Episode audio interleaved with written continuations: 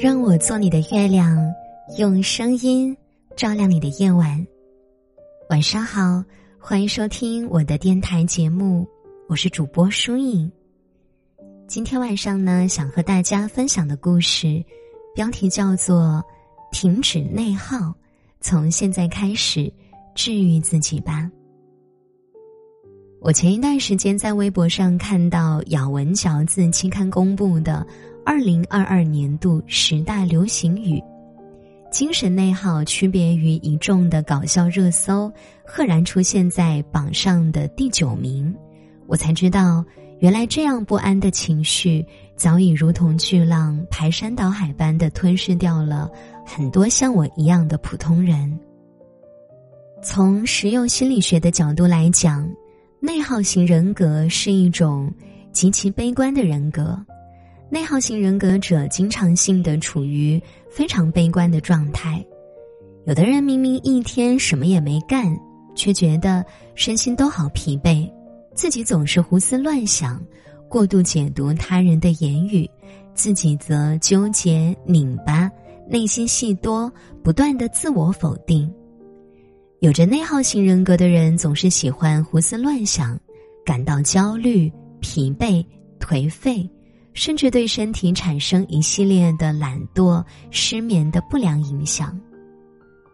其实有时候我们就像小孩子，初学写字的时候形成了不好的握笔姿势，后来即使手指很痛，也无法轻易的改回正确的。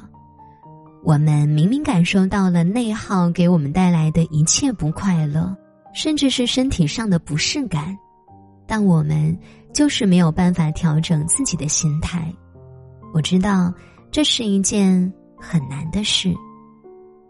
我年少时时常听长辈讲一句话：“解铃还需系铃人。”那时候年纪小不理解，现在看来真的是人生一个很重要的哲理。就比如内耗最需要的是自救。作为一个曾经长期精神内耗的亲历者，我希望我获得的能量可以通过文字传达出来，让更多的人远离精神内耗。从现在开始，治愈自己。自救指南如下：首先，我在人生很迷茫的时候读过史铁生的这样一句话：要紧的是果敢的迈出第一步。对与错先都不管，自古就没有把一切都设计好再开步的事。别想把一切都弄清楚再去走路。鲁莽者要学会思考，善思者要克服的是犹豫。目的渴求完美，举步之际则无需周全。下面用非常通俗的话来解释一下。人生并不像炒菜，可以把所有的食材准备好了再下锅。人生更像是旅行，我们大概率不知道下一站会发生什么。我还听过另一个很棒的说法：常下棋的人应该会比较有感触。一位棋手如果可以看透未来的三步棋，他一定是一位高手。但如果想试图看透整盘棋，那他注定下不好棋。所以，请不要过于忧思未来可能会发现的困难或者阻碍，也不要让自己过于犹豫不决、举棋不定。请不要担心明天的天气，远航吧，也许这一次的旅途就注定是晴空万里。一帆风顺。我想说的第二点是，生而为人，我们最应该爱的其实是自己。有人会觉得这个观点过于自我，但恰恰相反，一个不爱自己的人是学不会爱他人的。我们至少应该做到喜欢自己，接纳自己。不是只喜欢未来富有了的自己，也不是只接纳闪光的自己，而是所有的、全面的、没有那么完美的自己。其实，我们的人生一直在答卷，但出卷考验我们的并不是上帝，出卷的人是自己。既然我的人生由我自己出卷，那么即使乱写也是满分答案。请不要苛求自己，也不要活在别人或者社会的眼里。我们都应该拥有被讨厌的勇气。生而为人，我们不必对任何人抱歉。在所有最黑暗的日子里，一直是你把自己救出泥潭。江湖险里带风，那我祝愿你无处不自由。这就是今晚想和大家分享的故事了。杨绛先生说过：“这个世上没有不带伤的人，无论什么时候，你都要相信，真正能治愈你的，只有自己。人生就是立事练心，自己治愈自己。那些打不倒你的，终将使你更强大。”以上就是今天想和大家分享的全部内容了。节目最后依然不变的为你分享好听的晚安曲。如果你想获取本篇节目的文稿以及歌单，欢迎关注我的微信公众号，搜索我的名字“书影”就能找到了。听完歌早点睡啊，祝你晚安。我们下期节目再会，好梦哦。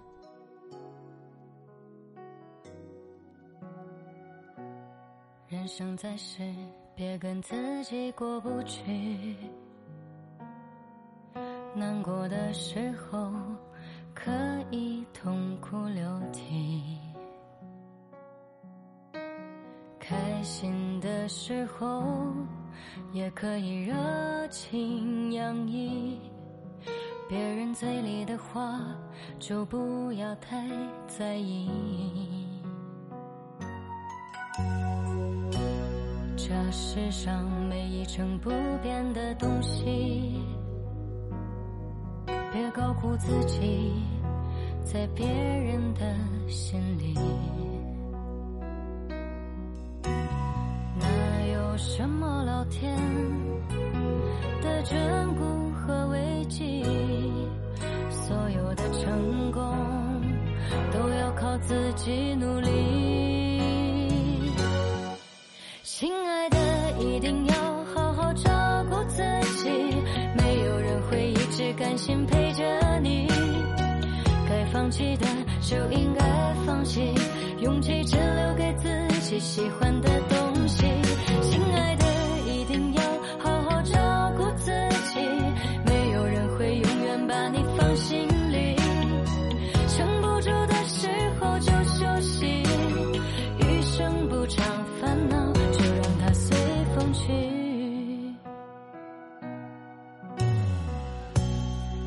世上没一成不变的东西，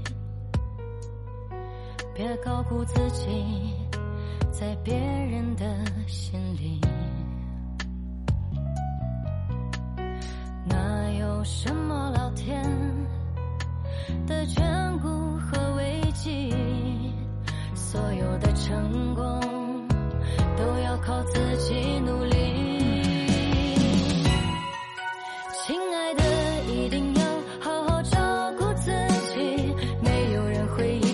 心陪着你该放弃的就应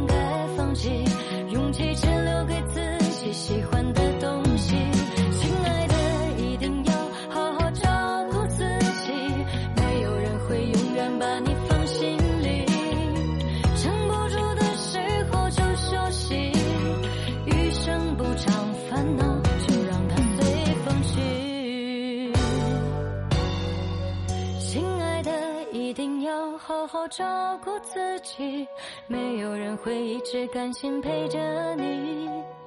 该放弃的就应该放弃，勇气只留给自己喜欢的东西。亲爱的